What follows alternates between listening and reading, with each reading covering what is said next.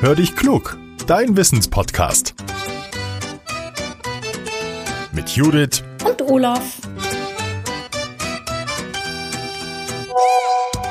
Ah, eine Sprachnachricht von Judith. Na, mal hören, was er will.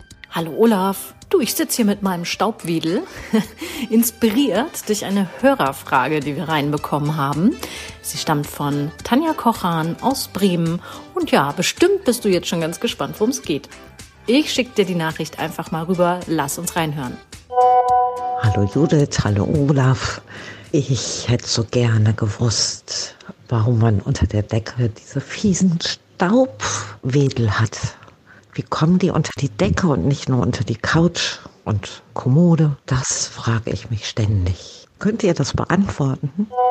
Hallo Judith und ein Special Hallo an Tanja und vielen, vielen Dank Tanja für deine spannende Frage. Ja, bei uns zu Hause haben wir das natürlich auch, der Staubsauger immer im Anschlag. Aber keine Chance, es gibt einfach keinen Ort, an dem sich kein Staub sammelt. Im Wohnzimmer, im Kinderzimmer, in der Küche, im Keller, in der Garage. Klären wir doch jetzt erstmal, wo kommt er eigentlich her? Der Staub. Der Großteil gelangt von draußen in unsere Häuser. Das ist zum Beispiel Ruß aus dem Autoauspuff oder auch aus Fabriken kommt der Staub. Der Staub ist also zum Teil von uns Menschen gemacht. Außerdem entsteht natürlich auch in der Natur jede Menge Staub. Blütenpollen, kleine Erdkrümel, Sand, der zum Teil tausende Kilometer zurückgelegt hat und aus irgendeiner Wüste kommt.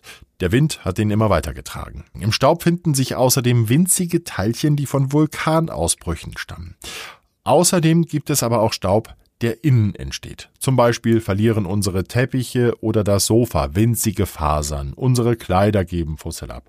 Außerdem wir selbst, wir Menschen, verlieren Teilchen, die zu Staub werden und dann rumfliegen. Das sind zum Beispiel winzige Hautschuppen oder Haarteilchen. So, und im Staub, da leben übrigens auch winzige Lebewesen, die Hausstaubmilben kennt man.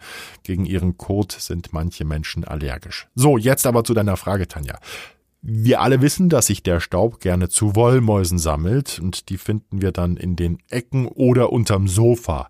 Dass wir das auch hoch oben unter der Decke haben, ist tatsächlich erstmal ziemlich irritierend, aber es gibt einen ganz einfachen Grund dafür und jetzt kommt wieder ein kleines Tier ins Spiel, die Zitterspinne. Die Zitterspinne spinnt ihre Netze vor allem oben unter der Decke. Mit der Zeit verfängt sich da dann der Staub, weil Luft eben immer in Bewegung ist. Und so entstehen die Staubmäuse an der Decke, die wir dann wieder wegputzen dürfen. Die Zitterspinne ist übrigens durchsichtig, klein und hat lange, sehr dünne Beine.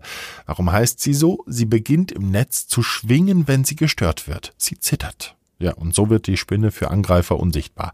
Wir Menschen stören uns an dieser Spinne weniger als beispielsweise an der größeren Winkelspinne, die Menschen verschlingt und alle schreien deshalb, nein, tut sie nicht. So, Frage beantwortet. Nochmals danke, Tanja, für diese spannende Frage. Wenn ihr auch eine spannende Wissensfrage habt, dann macht folgendes. Nehmt sie einfach als Sprachmemo auf eurem Handy auf und schickt uns die Datei dann per E-Mail. Die Adresse hallo at podcast-factory.de. Oder noch einfacher, ihr schaut in die Show Notes dieser Folge und klickt auf unsere Speakpipe. Dort im Internet könnt ihr die Nachricht aufnehmen und per Klick zu uns rüberschicken. Ja, für heute sagen wir jetzt Danke fürs Zuhören. Natürlich verbunden mit der Bitte, seid so lieb und schickt unseren Podcast auch an Freunde, Familie und Kollegen, einfach jeden, der in wenigen Minuten ein bisschen schlauer sein will. Oder aber hinterlasst uns eine Bewertung bei iTunes. Das ist für uns ganz wichtig, denn wir wollen gerne bekannter werden. Und falls ihr es noch nicht getan habt, abonniert uns, das ist kostenlos. Ihr werdet dann jede Woche benachrichtigt, wenn es eine neue Folge von Hör dich klug gibt. Jetzt sagen wir aber Danke und Tschüss, euer Olaf.